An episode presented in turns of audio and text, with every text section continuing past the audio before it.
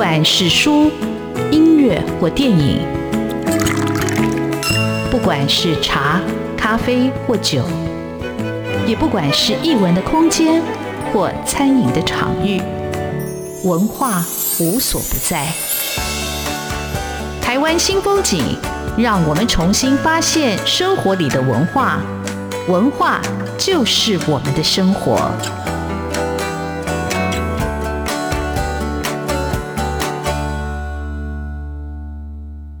台湾新风景，我是主持人廖志峰。文学艺术丰富了我们的视野，滋润了我们的心灵，而文化就是我们的生活。各位听众朋友，大家好，今天为各位听众朋友邀请到的是一位电影公司的董事长。制片人，那他的身份呢，很特殊，经历很丰富。呃，他当过记者，当过编辑，当过立法委员，当过新闻局长。他现在成立了一家电影公司，叫探台湾电影有限公司。然后这家电影公司我之前没有听过，待会再请教他来谈一谈这家公司怎么样成立的。他们推出了一部非常重要的电影，叫《流麻沟十五号》，讲的是。哦，台湾女政治犯的故事，那到底为什么他会选这个故事？也让电影公司的这位董事长、这位哦制片人姚文志先生来跟我们听众朋友分享。欢迎姚文智，文志好，哎，志峰兄好，还有各位听众朋友大家好，我是姚文志。但是讲我是董事长，我觉得有点怪怪，不太习惯啊。呃，那你习惯人家怎么样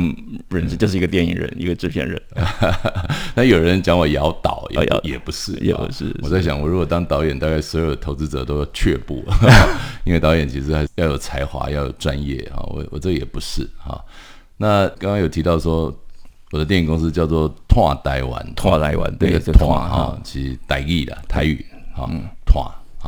那传是什么意思？传就是一传十，十传百，哈，能够散布、推广、繁衍，哈，那个传出去，啊。那它是台语台语，哈，有一句话叫做“汉字唔惊骆驼烂，哈，只求技巧代代传传”，哈。那它的目的就是，顾名思义，就是要把台湾的故事，哈，讲给大家听。啊，讲给下一代听，或者是讲给全世界听啊，那这就是我的目的了。好啊，那在你讲电影公司之前，我想先请你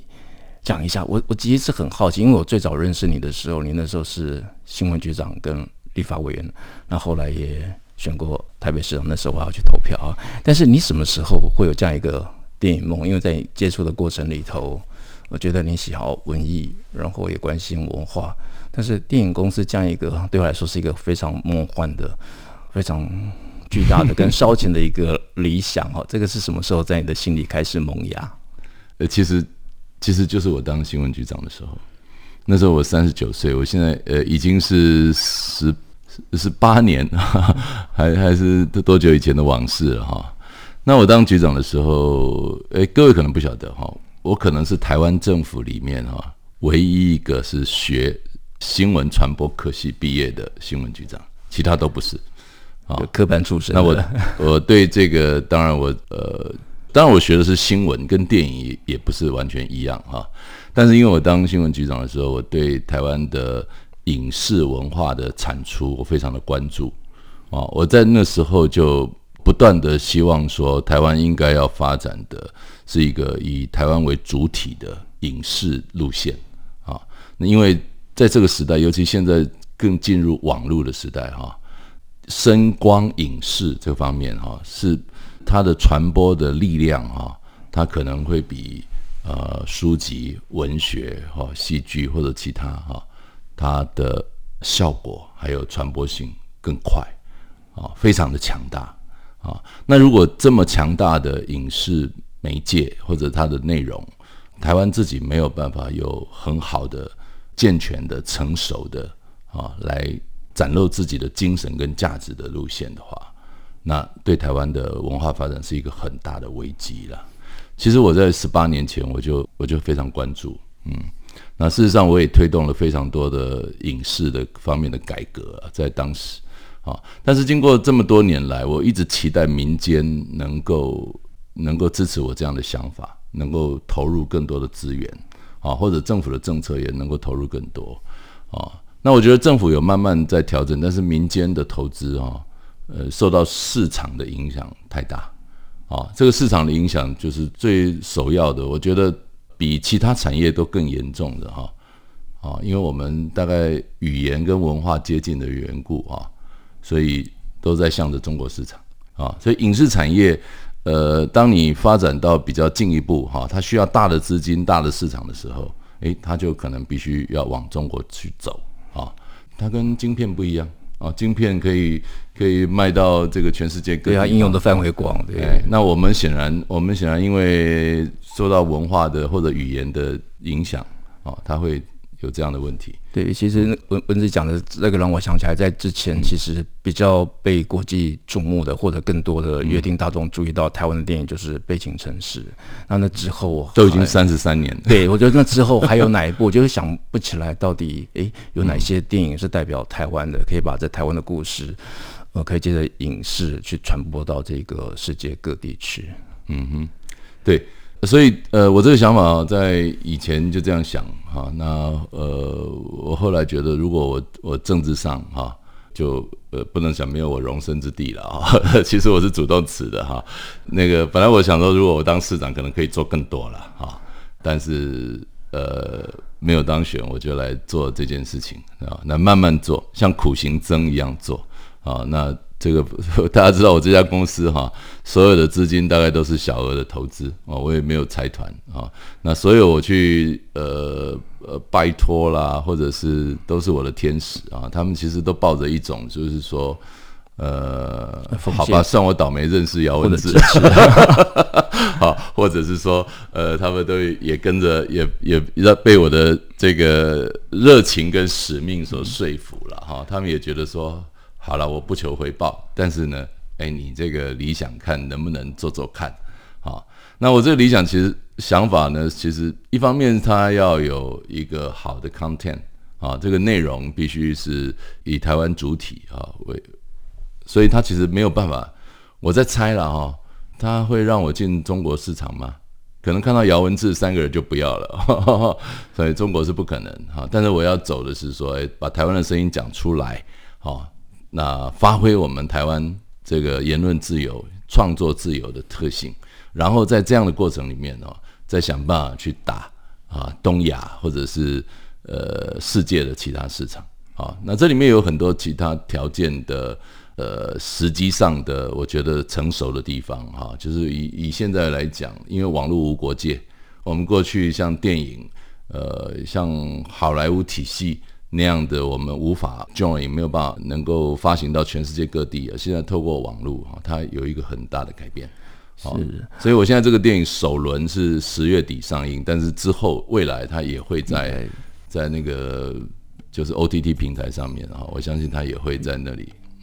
呃，我有一次在一个场合里头，在我想在彭明敏教授还在的时候，那那次我有遇到文志嘛，文志那时候在帮那个。彭明敏教授做一些拍摄，想要做纪录片嘛，就是你同时是手上有好几个案子在进行嘛，所以那时候我并不晓得你已经开始在这个流麻沟十五号这个一个拍摄的一个计划当中。嗯哼，因为我我刚刚有讲啊，我希望我希望它是一个台湾主体的影视路线啊，那更简单来讲，它可能比较接近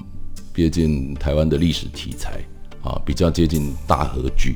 那它的内容呢？呃，现在电影是第一部，那后面有电视剧，电视剧其实也在，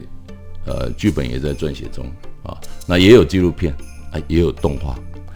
所以你同时开展了很多的计划。我们这里休息一下，待会我要请姚文之姚导或者姚制片或董事长来谈。好，为什么就选流麻沟十五号？因为这本书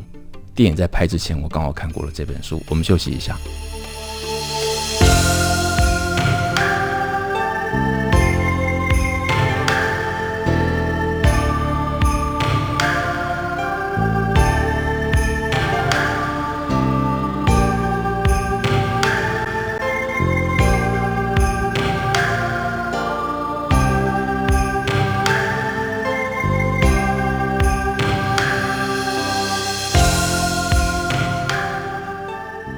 湾新风景现场为各位听众朋友邀请到的是《六马沟十五号》的制片人杨文志先生啊。文志兄他其实是一个呃，从记者、编辑、立法委员、新闻局长，然后又回到他最终的一个关怀的一个大众传播的这个本行，他以电影来实践把台湾的故事传播出去的这样一个理想。那我这边比较好奇的是，这么多的一个台湾故事里头，为什么特别选这本《流麻狗十五号》来拍成当做你的第一部的一个剧情片？呃，这里面也有很多偶然的啊。我刚刚提到的说，呃，我希望呃能够建构一个台湾主体路线的电影啊。那这个电影希望能够打进呃商业市场的哈。那这表示说它需要很多人支持啊。那我再把它这个想法更精炼一点，就是说我希望锁定台湾一百年的故事啊。那这一百年故事相对于。呃，魏德圣魏导他的四百年啊的故事，我觉得大家有个区隔。呃，那我个人是认为台湾这一百年哈，呃，台湾从你看从农业社会啊，那今天我们的比如说我们的我们的我们的半导体，我们的晶片啊，领呃领先在世界市场啊，我们的我们的工商的发展，台湾有很大的变化啊。台湾从殖民然后威权啊，应该说被殖民哈，被殖民威权，然后到民主啊，现在。的社会也完全不一样，所以台湾这一百年的巨变，我我认为不应该没有影视文化的 story 产出的。啊，那我们刚刚聊到《悲情城市》已经是三十三年前的事情，坦白讲，我觉得这怎么样都说不过去了。就整个台湾的的视野来看，怎么样都说不过去。啊那所以我来做，那我来做，呃，我就。有好几个计划哈，说实在，我我们还有另一个更应该是下一步马上要拍的，就是陈澄波的故事，啊，他是一个画家，家，是呃，那他的生命密码，呃，他是一八九五年出生，然后死于二二八一九四七年，啊，那还还有我们还有一部一九三五年台湾博览会为背景的爱情故事，我不是都政治哈，像刚刚那个是一个画家的故事，啊。那再来，呃，我也有筹备动画，啊，也有彭敏敏的纪录片，啊，我希望，呃，他透过不同的界定，来让这个一系列的电影串联出台湾一百，或者是我刚刚所说的这样的路线。那流麻沟十五号为什么会出现？啊，第一，因为我跟他的呃作者曹金荣是呃老朋友，哈，他原来就在郑南荣基金会当执行长，常年就关注。这个人权的议题啊，那人权，那加上加上博物馆啊，所以我经常很多事情跟他讨论啊。第二就是，嗯，他刚好在讲，呃，蒋介石跟蒋经国统治期间那个白色恐怖的时代哈，那再加上呃女性的观点啊，所以呃，然后我们看了这本书，大家就知道哈，很少像这样的一个口述历史。他把周边的所有的考证啊做得非常的严谨详细，哎，再加上曹金荣办公室本身，他就几乎所有的当时的档案，我们因为呃很多想法，但是这一出戏哈，呃很快可以付诸实现，为什么？因为他前面做的功夫是非常的扎实。对，我看他书里头的那个资料、图片都保留得很完整啊。因为一个，因为过去二十年扎实的的记录的保存，所以我们才可能啊，在半年到八个月的时间改变剧本。然后还有一个其实更有趣的哈，其实我规划的这些片里面哦，这一部恐怕是。资本投资最少的。哦，这这，但是我感觉，但是一不小心也是也是二零二二年台湾的最大片，是，就是我比如说我投呃其他的片子可能还要花更多钱，周新台币上亿哈，虽然在台湾电影这是很大，但是在世界市场上它这是非常小哈。那但是呢，这一部片它的有好处就是绿岛很多地方它其实保存下来了。这也是曹金龙的努力哈，绿岛人权园区，呃，就是新生训导处。以现在来看，现在流行就讲，它就是它其实就是那个时代的维吾尔再教育营啊，它就是叫再教育，对一个思想改造，它叫做新生训导处哈，哎，都是俩来尬戏的对吧哈？那俩来尬戏的的这样的很多的条件，它变成比较容易可以拍了第一部哈，所以他是这样的条件底下拍的。好，那这部电影其实我会注意到是很特别，是因为之前他有一个募资计划。那在我的印象中，国片有募资计划的这样的一个付出时间跟行动的，好像不多。但是是谁给你这样的一个？是跟行销公司呢，还是刚好你也想让更多人来参与，所以有这样一个募资计划？呃，对，其实呃，募资计划多半哈，募资搞不好是其次。啊，第一是要让大家参与哈，那参与就是希望说，嗯，透过这个过程，你会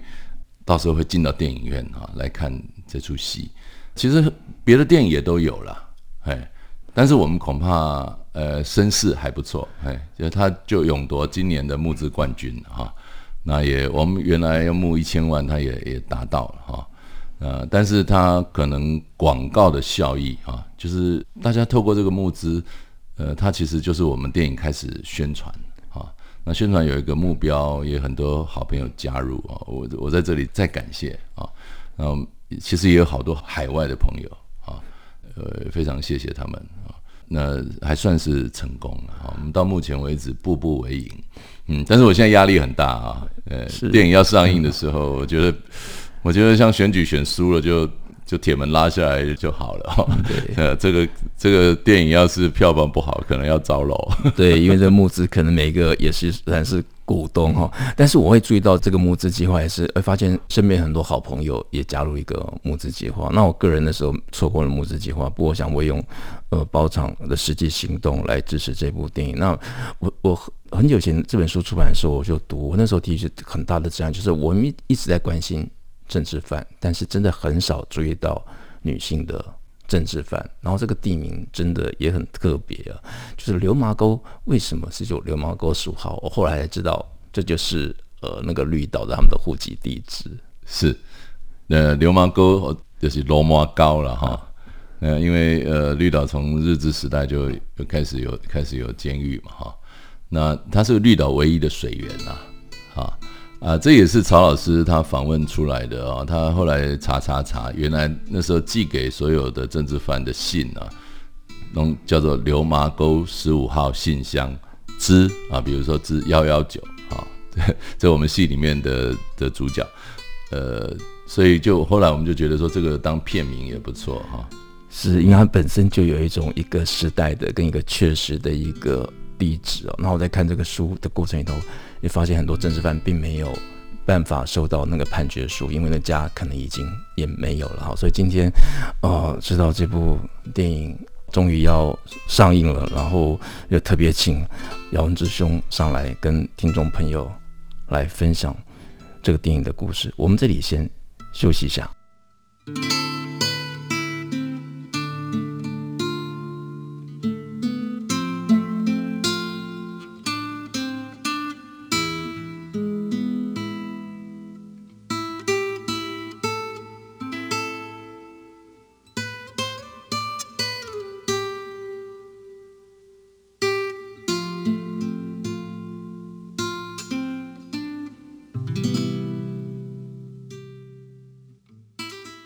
台湾新风景现场为各位听众朋友邀请到的是探电公司的姚文智董事长啊，这也是制片人啊，负责募资哈。那我刚才就很好奇，说这是一部讲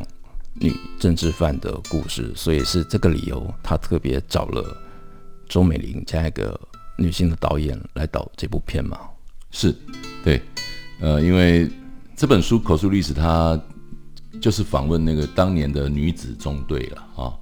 那所以透过这个本书改编的剧本啊，一开始我们就锁定周美玲导演啊，因为她过去拍的片性别意识啊非常的强啊，我相信她可以把那个时代女性啊她的呃生活的处境，或者是当年啊各种的，坦白讲，在那个时代啊，我我们说它是一个 untold history 啊，这个我们的英文片名对，不可以。不被诉说的私语的哈，没有办法能够让大家知道的他们的身世、他们的压迫啊，那所以呃，我想周本林应该是一个非常非常适合的人选啊。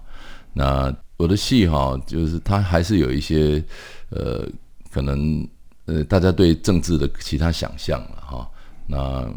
这些人、演员、导演其实都不是那么好找哈。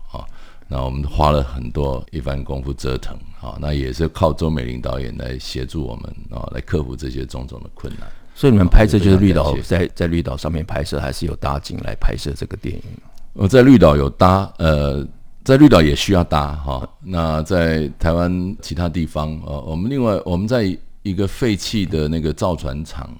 搭了那个绿岛的，就是他们集中营的监狱啊，呃，差不多百分之百重现哈，因为。本来还希望能够保留了，不过那个因为场地也是租的啊，那个就很可惜。哇，那很可惜，嗯、是。嗯、好，呃，那你对电影的理想，跟你在实际在投入这个电影的制作里头，有没有什么是你没有预期的困难，或者有没有什么是你没有预期的收获？呃，对我来说哈，我我就是我就是要负担这个成败嘛哈。那呃，其实我做两件事情了，就是我我规划。我规划方向，啊，然后找到适合的人才，啊，这第一个，呃，就是我我其实是一个策划者，啊，第二个我就是我就是必须要去找资源，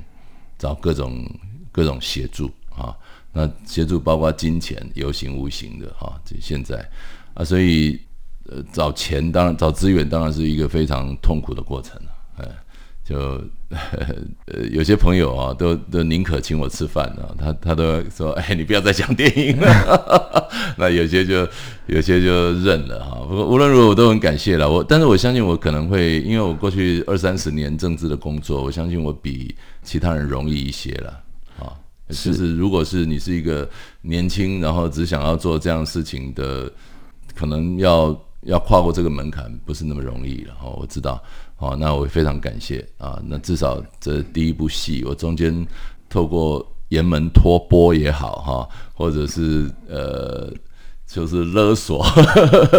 啊，勒索是开玩笑了哈，这勒索很多好朋友哈，这个情感勒索哈，呃，来加入也好哈，或者是我中间呃也有贷款啊，呃，贷款呃也也都能够至少一关。一关哈，关关难过关关过，然后片子拍出来。那到目前为止，我觉得，我觉得自己也觉得很满意哈。我相信这部片它的呃情感是非常饱满的，呃，它的那个内容哦真的很扎实啊。那是一部呃，我认为你要去回顾那个时代，你要了解台湾的过去，是是，我觉得是应该呃大家都来看一遍呢，因为两个小时你就你就回到一九五零年代。啊，你这比如说这十年你就你就知道了，哦，那未来还有几部大家在看，呵 呵这个台湾的一百年你就串联起来了。啊，那这是一个很好的历史课，嗯，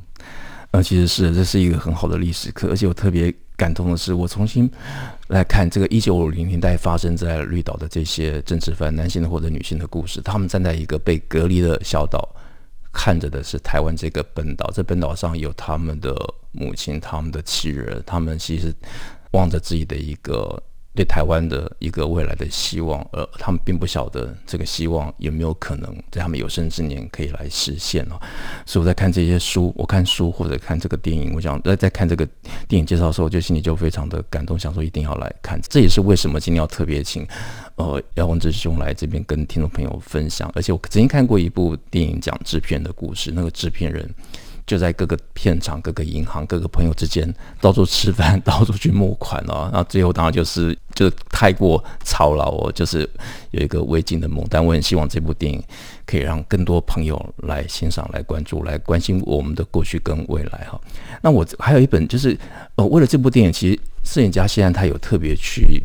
拍这个剧照，他拍的剧照也非常的特别啊，那情绪非常的饱满呢，就是好像就是一个现场。那为什么找到谢三太大哥来拍这部电影的剧照呢？哦，他大家应该对他过去长期那个呃，在拍摄社会运动也好，或者是呃政治变迁哈，他的呃摄影的口碑应该大家都非常的清楚啊。他其实已经是大师级的那。流麻沟十五号在十多年前出版第一版的时候的摄影，其实就是他，啊，所以呃，曹清荣老师，我们两个讨论之后，我们就邀他一起去拍片。坦白讲，去绿岛的时候，谢三太他说他不晓得要拍什么，嗯，那他就说去去吧，因为 大大家知道谢三太的脸书有个专栏叫做走走拍拍，反正他现场看看他他有感动他就拍，哎，结果没想到哈，呃，一直到他拍完，他都他都没有讲他到底拍了什么。那我们事实上另外还有剧照师，嗯，那剧照师也非常优秀，也拍得很棒。哎，结果后来他就说：“哎，文字，你看看那个拍的照片，你觉得怎么样？”哇，我们看了都非常非常的惊艳哈。那我记得我们那个演员徐立文有说，他他是一个呃，说他在拍片的现场啊，是一个是一个有距离的存在，然后然后也存在有距离，